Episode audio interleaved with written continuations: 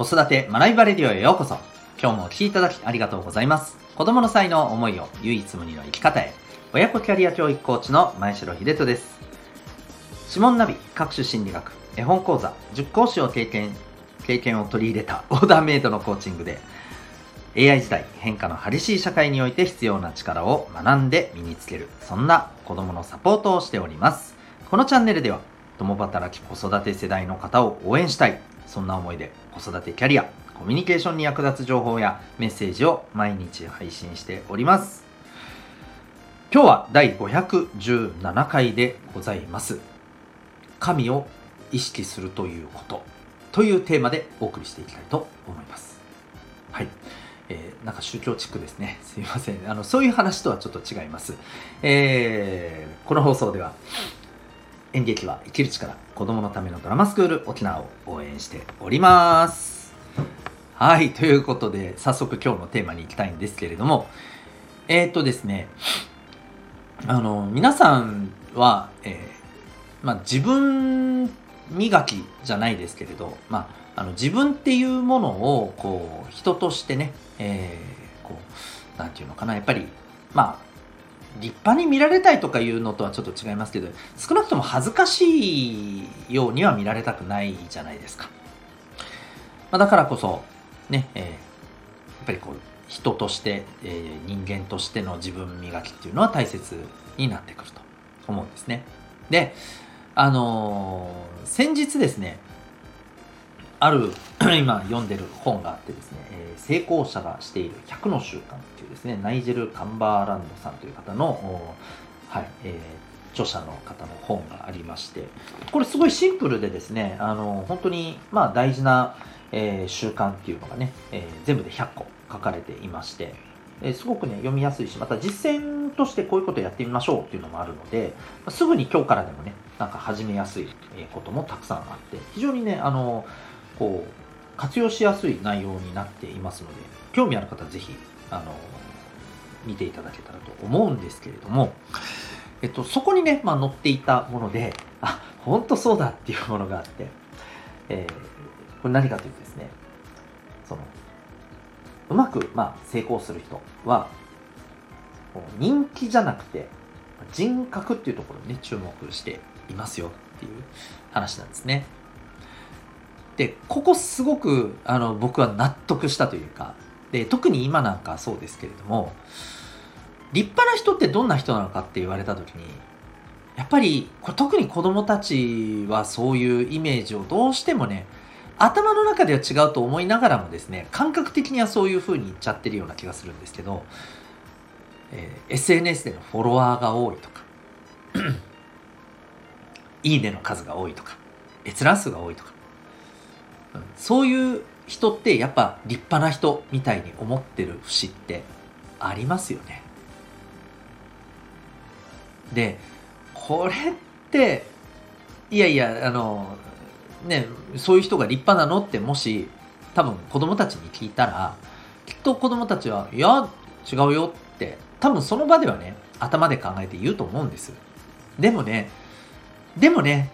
感覚としてはどっかでねやっぱりそういうのがある人がなんか人として認められてるみたいなところってやっぱあると思いますけどここにですねやっぱりね主眼を置いたその自分の人格磨きをしようとすると絶対よろしくないと思うんですよね。でそこでやっぱり大事だなって改めて思ったのはあの私たちの世代まあ世代関係ないかなよくあのお天道様が見てる的な言われ方ってしたじゃないですか。なんかわかります？まあまあ簡単に言うと神様が見てるよみたいな。うん。で、これって、すごくやっぱり改めて大事だなと思ったんですよね。あの、変な話、僕自身も何か知らないけど、この感覚って子供の頃からすごく言われたし、根拠なんか全くないですよ。理論的な根拠なんかね。で、えー、かといって何か、あのー、僕はこう、えー、信仰を持っているっていうものがあるわけでも本当にないんですけれどなんかやっぱりどっかでうんなんか神様みたいな存在があって見ててあこいつなんかいらんことしてるなみたいな風にやっぱ見てるんじゃないかみたいな感覚ってねやっぱりあったんですよね。今でもやっぱりこれってどっかでね感じてる部分がありますね。うん、いや別に僕にねそんな力があるとかなんかそういうのを感じる感じ取れるとかそういうことが言いたいんじゃないですよ。もう勝手な本当に僕の感覚なんですけど。でもこの勝手な僕の感覚っていうのがやっぱり、うん、大事なところでね、うんと、いやそれはあかんやろ。人としてみたいな。僕の思う人としてこれはあかんやろみたいな、えー、ところで自分をやっぱり踏みとどまらせてきたところってねあると思うんですよね。どうでしょう？皆さんこういう経験ってありますかね？うん。でやっぱこの感覚をね持つことが僕はすごく大事ででもっと言うと じゃあこの僕の思う神様ってどういう風な人であればお前は立派だなって思ってくれるんだろうかと。そういう風にね思ったりもするんですよね。うん、でまあここまで来るともうあの皆さんもお分かりのようにそうこの神っていうのは結局のところ自分が作り出してる神なんですよね。うん、ですからやっぱりこう突き詰めていくとですね大事なところっていうのは、まあ、自分の中の神を、まあ、どういう表現で言ったらいいのかなきちんとなんだよきちんとって言って自分で自分に突っ込んじゃいますけど、まあ、自分の神を、えー、作ることができる要素を、まあ、持っているかっていうことだと思うんですよね。うん、それは例えば人に優しくするっていうこともそうでしょうしね、うん、他者貢献をするっていうね、えー、部分だったり。あるいは、えー、自分の中のこの信念っていうのはどんな風にあのこうね、えー、けなされあの腐されたとしても曲げないとかですね、うん。まあ、いろいろあると思います。でそれもやっぱりどれが絶対の正解っていうのはないと思います。自分にとって大事なのはこれが正解。って言えるかどうかっていう部分だと思うんですけどね、まあ、これをしっかりとね持つことが重要じゃないかなというふうにね思います。はい。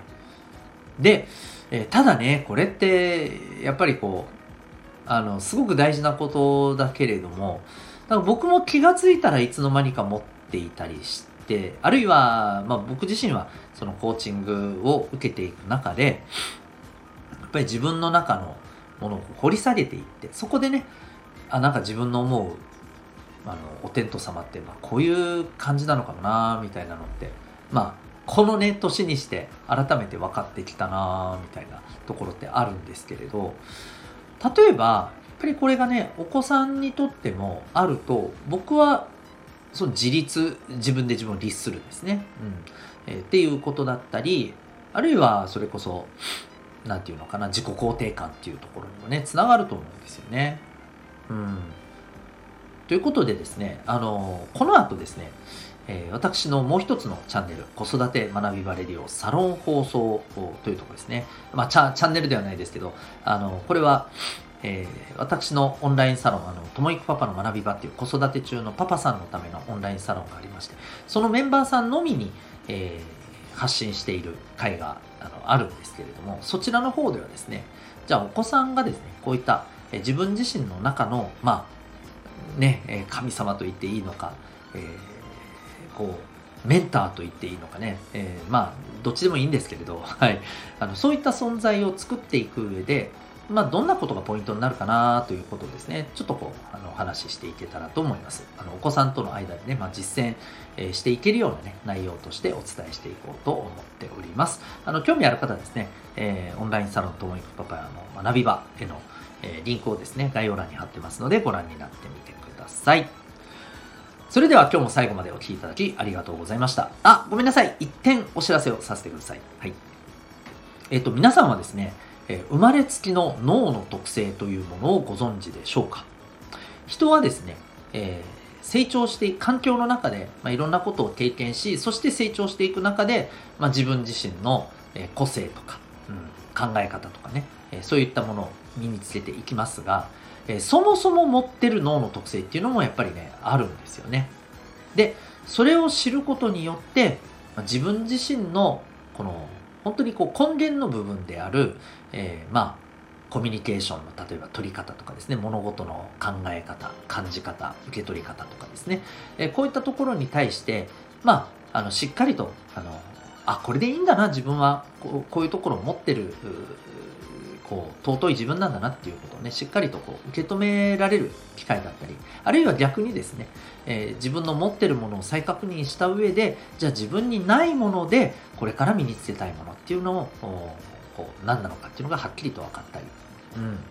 えー、そんなですね、まあ、自分の特性が分かる。